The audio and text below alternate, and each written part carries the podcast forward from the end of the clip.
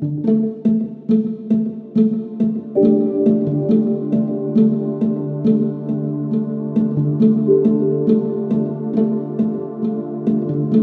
damos la bienvenida al podcast de Wimblu. Esta entrevista es la primera en una serie de conversaciones que queremos entablar con profesionales de las ciencias naturales para explorar las intersecciones entre ciencia, filosofía, artes, espiritualidad y más.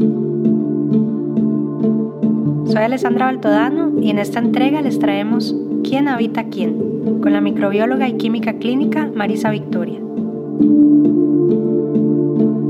Marisa es colombiana de nacimiento, pero vive en Costa Rica desde hace más de 20 años. Su camino ha incluido la música, la ciencia, el activismo por la diversidad y más recientemente la comunicación científica. Conversamos con ella sobre el fascinante mundo de los microorganismos, sobre nuestra vital relación con ellos y sobre lo mucho que pueden enseñarnos acerca de la importancia de la diversidad para la salud de los humanos y del planeta.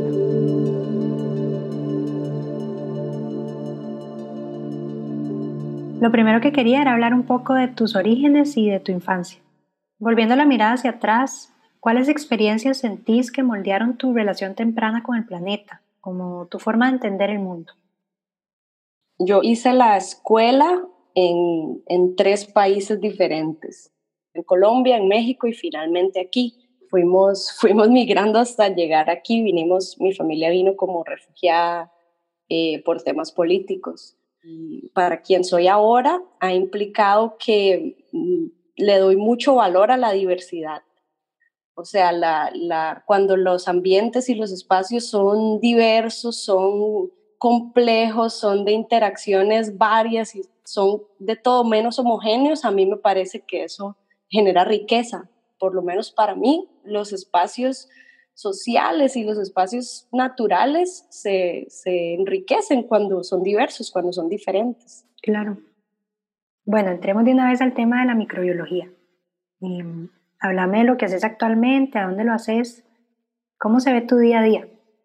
Eh, bueno, yo soy microbióloga de química clínica, eh, trabajo en, en, un hospital, trabajo en un laboratorio para la Caja Costarricense del Seguro Social y casi que durante toda la carrera a mí me llamó mucho la atención el hecho de que había mucha expectativa por, por hacer el internado en alguno de los hospitales grandes. Y yo intentaba como decir, no, o sea, nosotros también tenemos que irnos, es, es parte de, no solo de retribuir, no solo de verlo como un sacrificio, sino de una aventura personal que hay que ir a vivir, o sea, y cuando yo me gradué, me salió la oportunidad de venir al hospital de Ciudad Neily, que queda a casi 17 kilómetros de la frontera con Panamá.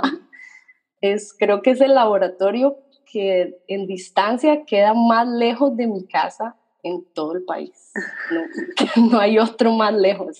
Y digamos, para los que estamos cero familiarizados con la microbiología, ¿qué estás, ¿qué estás haciendo todo el día en el laboratorio? Bueno, cuando uno va a un laboratorio, usualmente es para hacerse algún tipo de análisis. Entonces puede ser una muestra de heces, puede ser una muestra de orina. La mayoría de veces son muestras de sangre, lo que la gente asocia con los laboratorios. Y a partir de todo ese tipo de fluidos biológicos, eh, hay secciones diferentes del laboratorio que hacen diferentes análisis, dependiendo de la información que requieran los médicos para tomar una decisión clínica. Entonces, depende del día en el que me toque trabajar en alguna sección, me va a tocar trabajar con alguna de esas muestras. Es muy diverso y eso me gusta mucho. Es, es increíble como que en una muestra pequeña de microorganismos te pueda decir tanto sobre sobre una persona, ¿verdad? Sí, sí, sí, es muy, es muy, es muy interesante. A veces yo creo que nos pasa mucho, es, un, una realidad de la práctica de microbiológica, digamos, de, nuestra, de nuestro quehacer laboral, que tenemos muy poco contacto con los pacientes. Entonces, yo digo siempre, yo casi nunca veo a las personas, veo tubos, pero hay que, siempre me recuerdo en la U que nos decían los profesores, recuerden que cada tú es un ser humano y es una realidad y es una angustia de los resultados y es una decisión familiar o, o ¿verdad? Entonces no pierdan esa perspectiva y yo trato, por lo menos aquí en este laboratorio, creo que tratamos de siempre tener eso en cuenta.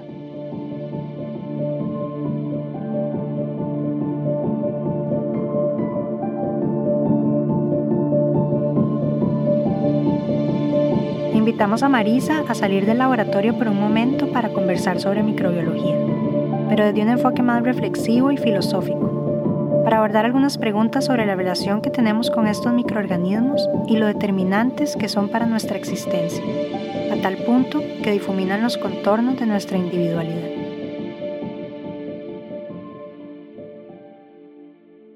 Me topé muy temprano como con esta idea de, de que mucho de lo que somos como individuos y como seres humanos está determinado por esos microorganismos que, que nos habitan, la verdad, eh, que viven dentro de nosotros.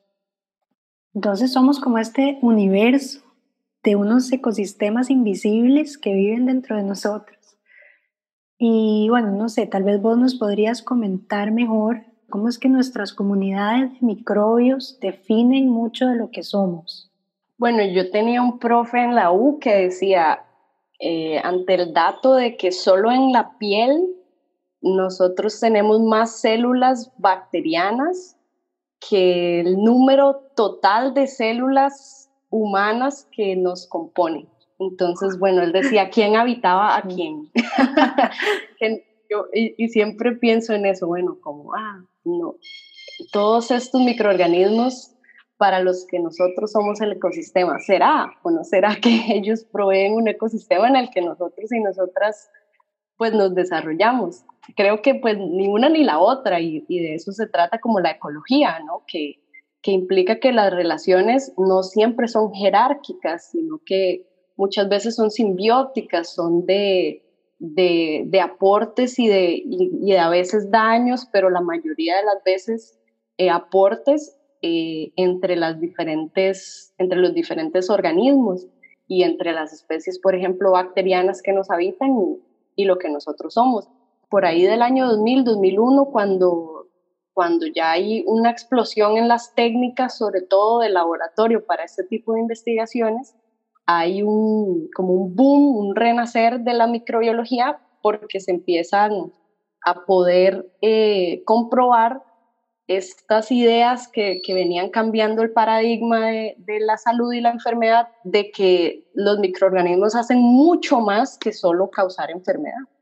Ya eso se sabía desde hace muchos años, pero estas nuevas técnicas permitieron empezar a comprobar qué tan beneficiosos y qué tan necesarios terminaban siendo.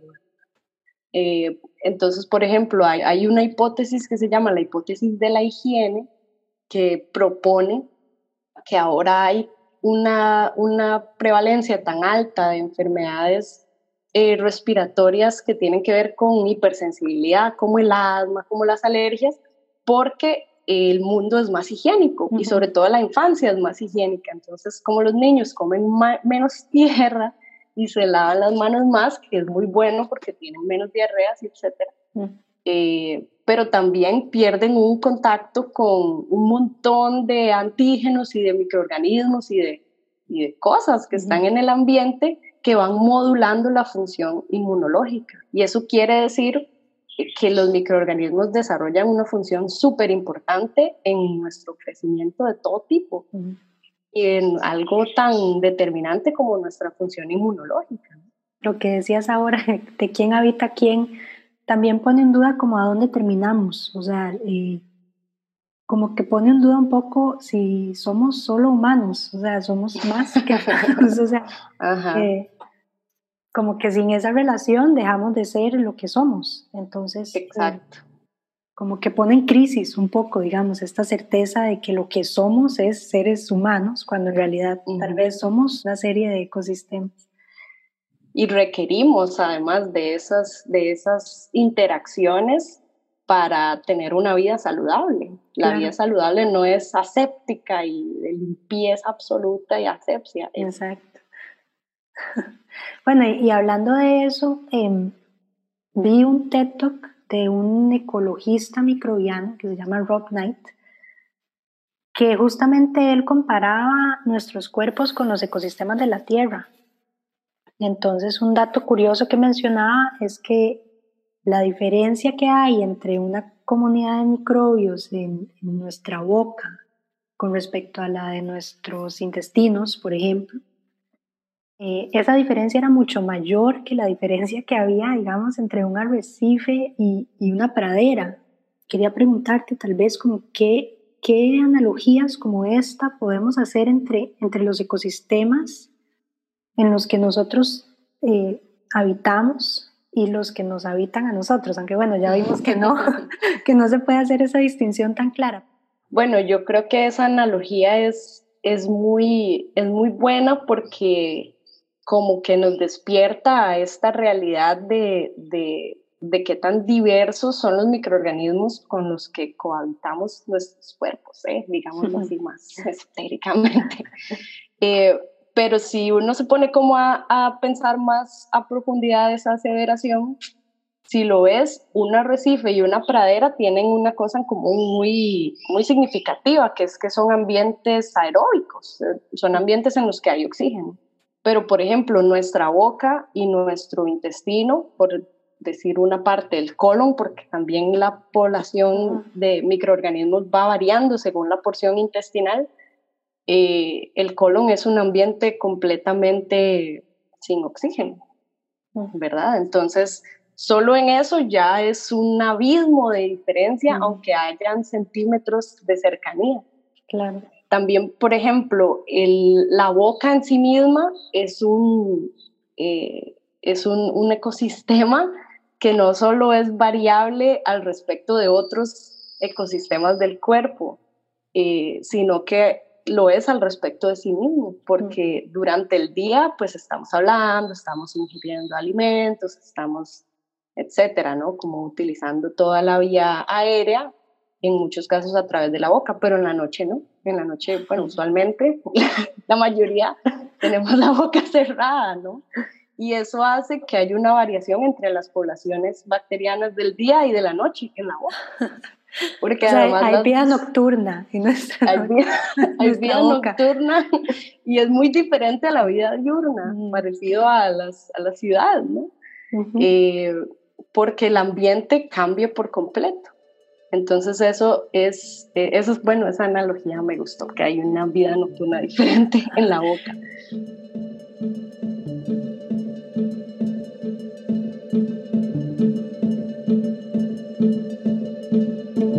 En el podcast de Wimblu estamos conversando con la microbióloga Marisa Victoria.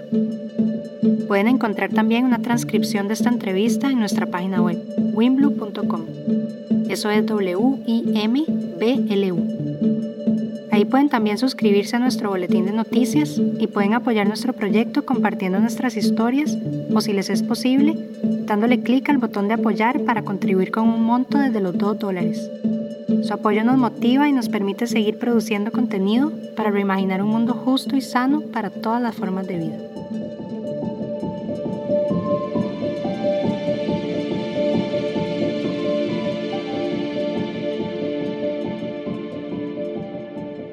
Pensando de nuevo en, esa, en esos esas analogías que pueden haber entre esos ecosistemas y el tema, digamos, del que venís hablando de la importancia de la diversidad, eh, yo creo que estamos como en un contexto perfecto tal vez para hablar de esto, digamos, de, la importancia que tiene la diversidad en la salud de los ecosistemas y las repercusiones que puede tener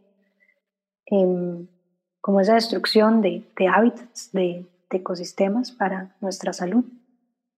Sí, sí, coincido. Vieras que, bueno, ayer pasé como 40 minutos buscando un artículo de un diario español que se llama El Confidencial, que me lo mandó mi papá, que me manda como 20 mil artículos cada día. y este tiene un título que dice, la vacuna del coronavirus ya la teníamos y nos la hemos cargado. Es eh, una entrevista a Fernando Valladares, que es también un ecólogo eh, que propone, digamos, que la vacuna, él habla obviamente de vacuna en un término así como mucho más amplio, como nada, simplemente prevención, una forma de prevención de una enfermedad, que la vacuna es la diversidad en los ecosistemas. que tener diversidad en los, en los ecosistemas nos protege de, de, los potenciales saltos de especie que puedan dar eh, microorganismos que terminan siendo patógenos para nosotros. Eso quiero como, como tratar de enfatizar, lo que es que así como este SARS-CoV-2 que ahorita está haciendo estragos y es terrible, ¿verdad? Para tantísima gente, hay, ni siquiera sabemos, ni siquiera tenemos como la capacidad de, de estimar cuántos potenciales virus, bacterias hay viviendo en otros ecosistemas mm. que podrían terminar siendo, digamos, patógenos para nosotros, pero es que no son patógenos, eh, podrían terminar siendo patógenos para nosotros, pero ahorita habitan eh, y, simplemente conviven en muchas otras especies animales y no por eso significan un riesgo, significan un riesgo cuando esas especies animales se ven sometidas a presiones ecológicas, se ven eh, perdiendo su hábitat, se ven, eh, yo qué sé, hasta, hasta sustituido su hábitat natural por otro artificial como el de, no sé, un zoológico, etcétera. Y entonces ahí se vuelven patógenas, pero se vuelven patógenas por nuestra Con nosotros. No porque lo fueran. Entonces él aquí dice como, es que además es, es imposible aniquilar a todos los virus antes de que nos lleguen. Es imposible aniquilar a todos los hospederos, no tiene ningún sentido ecológico eh, matar a todos los murciélagos. Entonces me pareció un ejemplo muy lindo porque él dice, ya había vacuna, no, no había que buscarla. La vacuna es siempre mantener la biodiversidad. Y pasa un poco lo mismo para adentro, ¿no? Según entiendo, eh, la falta de diversidad de nuestro nuestros microbios también provoca eh, que nuestro sistema no funcione bien. Claro, un, un, ejemplo es, por ejemplo, cuando tenemos una infección, nos cortamos y se infectó la, la herida, entonces nos dan antibióticos, mm. que es importante que nos los den. Yo no, no soy anti, anti medicamentos, ¿verdad? pero soy pro uso racional de los medicamentos y unos medicamentos que hay que usar con especial raciocinio es los antibióticos. Entonces, bueno, nos dan un antibiótico y nos quita una infección que hace 100, 150 años era mortal. Entonces, ahora el antibiótico te, te soluciona el problema de esa infección que era localizada, pero como el antibiótico es oral, pues también termina afectando otras zonas que no estaban, que no requerían la presencia de un antibiótico, como por ejemplo el sistema digestivo, porque así como el antibiótico afecta a la bacteria que estaba generando la infección, también afectó toda la, microbiota intestinal. Entonces hay que empezar a repoblarla y entonces a la gente la mandan a tomar probióticos y prebióticos, yogur, etcétera. Y para personas que tienen condiciones crónicas en las que el uso de antibióticos es inevitable y los tienen que tomar a largo plazo, esto es un problema muy serio. La microbiota gástrica realmente cumple funciones, yo diría así un poco atrevidamente, como funciones como un órgano más. ¿no? O sea, requerimos bacterias para degradar alimentos, para fermentar alimentos que comemos. Si no las tenemos, corremos riesgo eh, serio y, verdadero de desnutrición. Por ejemplo, cuando los bebés, las personas, eh, los humanos, nacemos, no tenemos el colon poblado de nada, porque, ¿verdad? Venimos de un ambiente completamente estéril. Hasta un par de días en los que ya estamos eh, tomando leche materna, etc.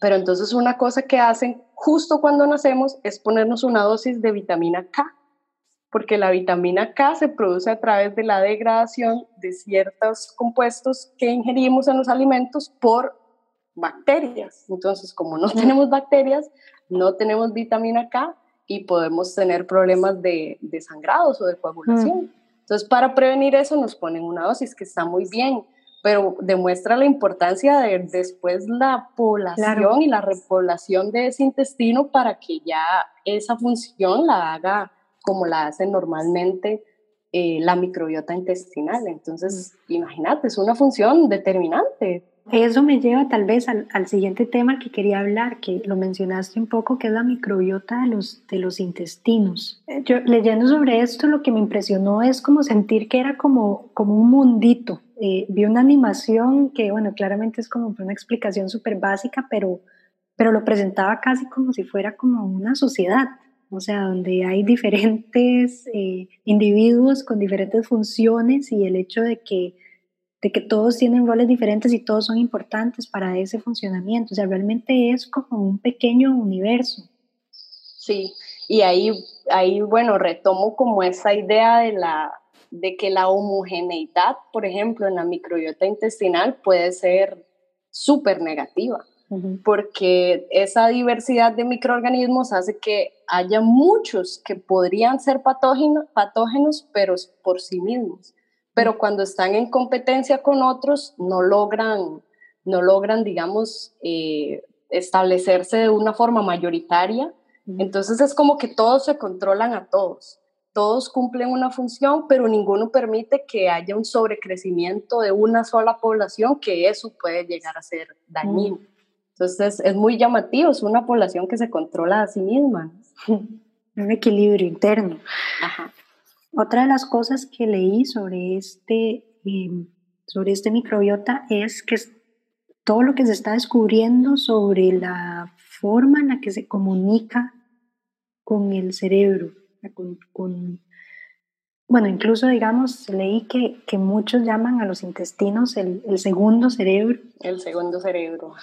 Y bueno, eso me, me, me puso a pensar en otras cosas porque en, en, inglés existe como esta frase, como ese gut feeling, ¿verdad? que justamente pues hace referencia un poco como a una, una sabiduría extraña que tenemos.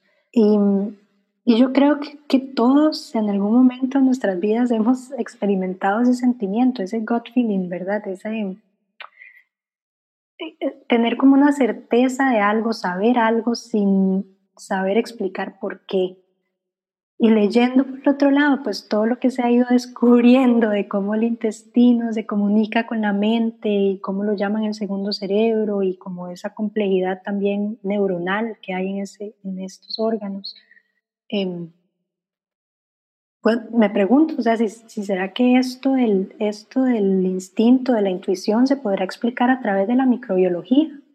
Bueno, el, sistema gástrico o todo lo que, todos los órganos que lo componen también tienen como esa particularidad de que tienen un sistema nervioso prácticamente aparte, ¿no? Que está solo destinado a controlar todas las funciones gástricas. Ayer leía que eh, tiene 100 millones de neuronas, que son tantas como en la médula espinal pero también hay mucho, quiero decir antes, que no conocemos sobre, sobre la biología, la bioquímica, etcétera, de ese sistema nervioso gástrico, ¿verdad? Sistema nervioso entérico, eh, que además funciona de forma prácticamente autónoma. Sucede aunque no, aunque, aunque, aunque no queramos que suceda, sucede. Eh, y hay mucho de, de, esa, digamos, de la complejidad de ese sistema nervioso entérico que no se conoce.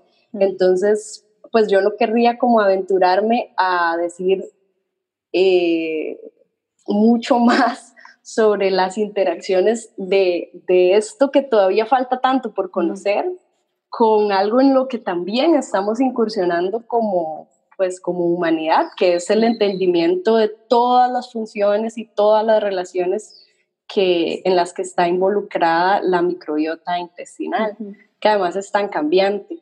Creo que es un campo que está todavía muy, muy en desarrollo, ¿verdad? Como para sacar conclusiones que sean firmes y, y, así como sólidas. Es realmente interesante, o sea, porque es lo que vos decís, es, es un, es un sistema nuestro cuerpo que, que funciona autónomamente y que, bueno, leyendo también tiene esta comunidad increíble de microorganismos y pues te pone a pensar, ¿verdad? O sea, realmente de nuevo, así como pensamos quién, quién habita quién, pues quién, quién usa quién, ¿verdad? Eh, y yo creo que eso también un poco para mí lo interesante es como que habla de, de todas esas inteligencias que hemos despreciado, de otro montón de formas de, de experimentar y conocer y entender el, el, mundo.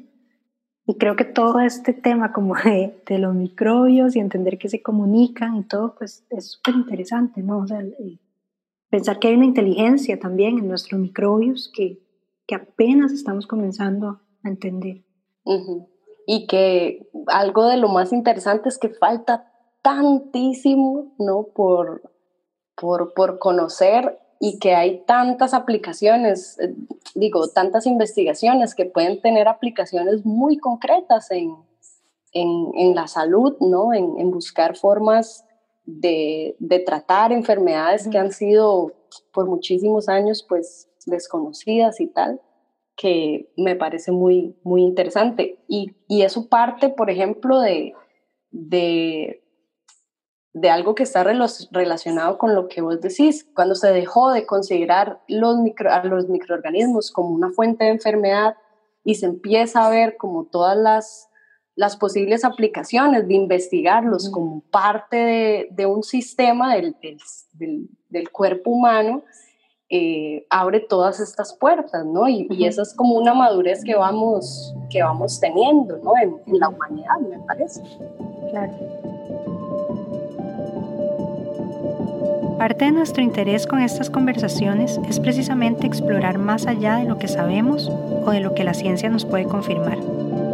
Salirnos de la zona de confort de las ciencias naturales para entrar en el campo de la imaginación, la espiritualidad, las interrogantes. Queremos conversar de aquellas cosas que escapan a una medición exacta, pero que no por eso son menos determinantes en nuestra existencia humana.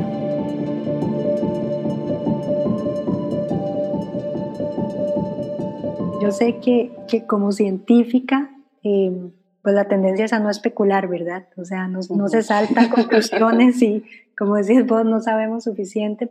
Pero bueno, volviendo a esta idea, digamos que lo que hay dentro de nuestros cuerpos se parece mucho a lo que hay afuera, o hay muchísimas analogías que hacer. Me recordó a, a una teoría que llaman la teoría de Gaia, que no sé si estás familiarizada, pero Básicamente, y poniéndolo en formas muy simples, la teoría de Gaia, pues su posición es que el planeta Tierra es un ser vivo, un ser consciente, en el cual nosotros somos como parte de ese organismo, ¿verdad? De ese organismo vivo y consciente. Y entonces, bueno, me puse a pensar, o sea, realmente si dentro de nosotros, de nuevo tal vez es una visión un poco jerárquica, pero si al interior de nosotros tenemos como una serie de ecosistemas que resultan en, esto que hemos llamado conciencia, eh, o sea, qué tan descabellado realmente es pensar que eso se puede extrapolar, o sea, como que, que nosotros somos los microorganismos, por decirlo así, del planeta. Sí, eh, que tal vez estamos descontrolados al respecto de otras poblaciones y estamos generando una disbiosis planetaria. Bueno, en realidad no me parece nada descabellado, la verdad.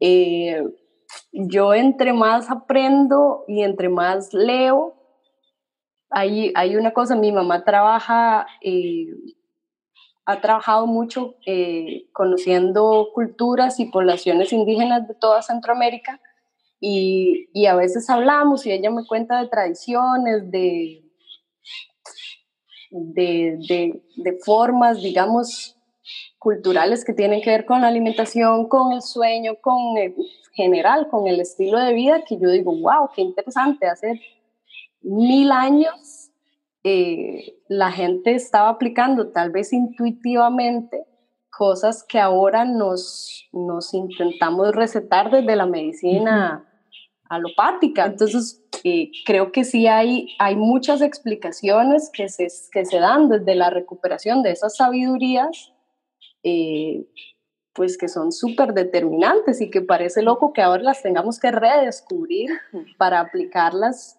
Eh, si ya las veníamos haciendo, ya las venían haciendo poblaciones que desde muchas miradas fueron como inferiores, no letradas, no letradas en qué letras, claro, ¿no? eh, eh, si no escolarizadas en qué tipo de escuela.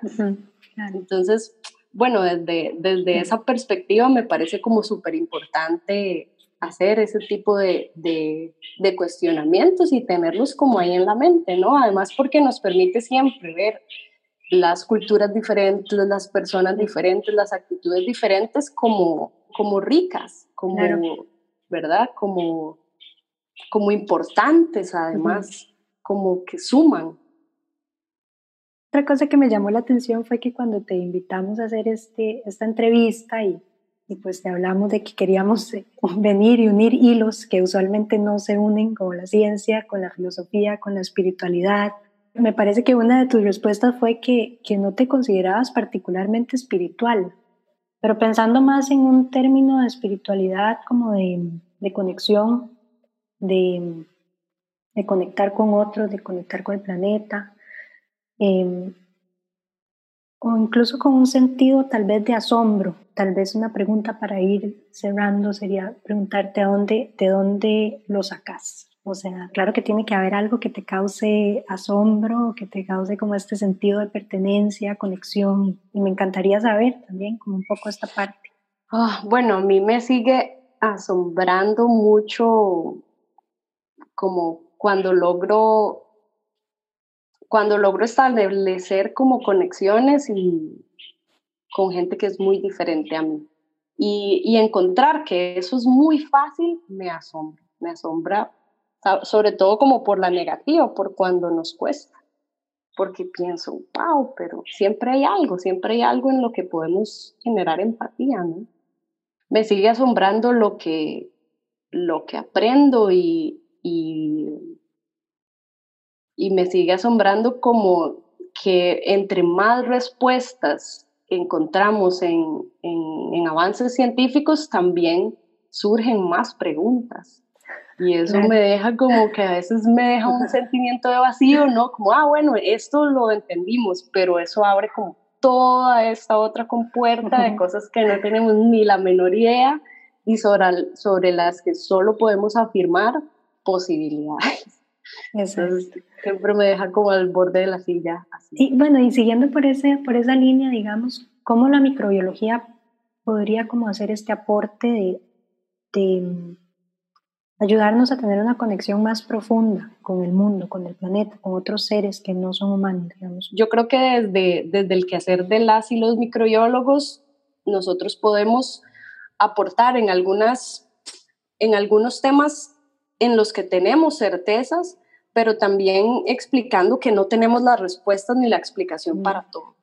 Y que, y, que, y que ante eso tenemos que anteponer no el miedo, sino pues la, la ciencia, la investigación, la, las posibilidades, las capacidades.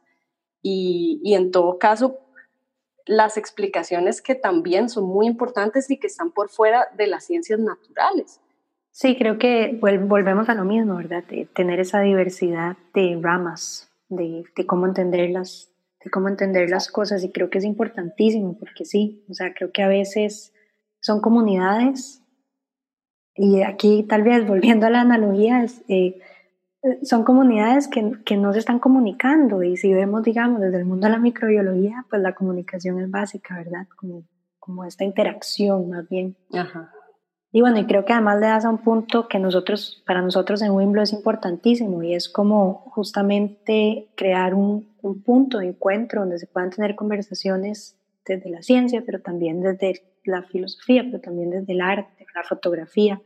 Em, como entender que estos temas vienen cruzados por muchos lados, ¿verdad? Muchos, desde muchos ángulos. Entonces creo que esto es lo rico, ¿verdad? Como juntarse y, empezar a amarrar como cositas de diferentes lados y, y ver todas las conexiones que, que sostienen este mundo realmente. Sí, ciertamente. Bueno, y no, muchísimas gracias. No sé si hay algo más que a vos te gustaría agregar. No, no, no, voy a, voy a dejarlo ahí. También agradezco la, la oportunidad y gracias más bien.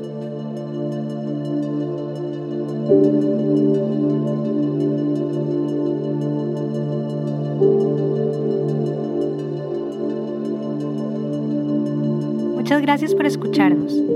Si quieren recibir nuestras próximas entregas de este podcast, así como otras historias que reconectan ecología y cultura con el fin de restaurar nuestro sentido de pertenencia y conexión con el planeta, pueden visitar nuestra página web www.wimblu.com.